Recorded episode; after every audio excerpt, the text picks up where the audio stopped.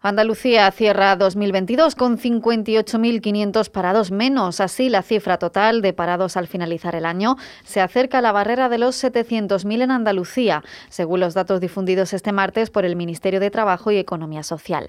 De acuerdo con estas cifras, Andalucía es la segunda comunidad con mayor descenso del paro en términos absolutos durante 2022, solo por detrás de Madrid, después de que en el pasado mes de diciembre registrara un descenso de casi el 3% en el número de parados en relación con el mes anterior, con 22.280 desempleados menos. Rafael Gelo, secretario ejecutivo de UGT en Andalucía, valora estos datos de forma positiva, aunque lamenta que las cifras no tengan su reflejo en el aumento de la contratación. Valoramos muy positivamente el descenso del paro en nuestra comunidad, aunque lamentamos que no venga ligado a un incremento de la contratación. Estos datos y los que se han venido produciendo desde que entró en vigor la reforma laboral ponen de manifiesto que se puede generar empleo y riqueza apostando por la mejora de los derechos laborales. Y por eso desde Juez Andalucía creemos que este 2023 es el momento de acabar con la precariedad salarial y garantizar el poder adquisitivo de los trabajadores. Desde comisiones obreras ponen de relieve que la última reforma laboral está dando sus frutos y además de bajar el paro, está permitiendo estabilizar la contratación indefinida. Por eso Sergio Santos, secretario de Empleo y Nuevas Realidades Laborales de Comisiones Obreras Andalucía, pide a la Junta que complemente las últimas medidas del Gobierno central con otras propias en la comunidad.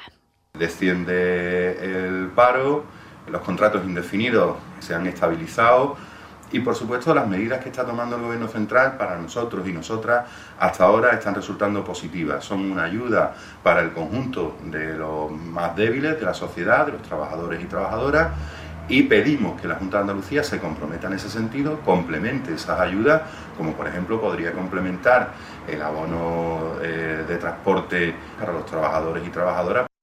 Por su parte, desde CESIF Andalucía avisan de que la recuperación socioeconómica de la comunidad pasa por reforzar los servicios públicos. El presidente autonómico del sindicato, Germán Girela, pide tomar los datos con prudencia y recuerda que la región acapara la cuarta parte del desempleo en España.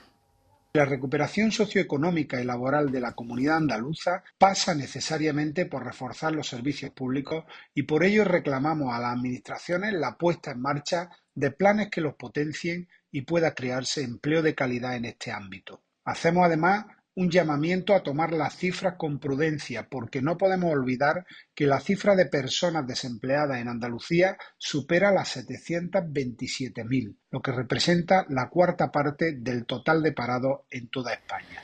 Reacciones también desde el ámbito institucional. La consejera de Empleo, Empresa y Trabajo Autónomo, Rocío Blanco, celebra los datos de bajada del paro y de creación de empleo con casi 25.000 nuevos afiliados a la seguridad social. Sin embargo, señala como preocupación el hecho de saber cuántos fijos discontinuos están realmente trabajando o inactivos, porque la estadística del Ejecutivo Central no los recoge.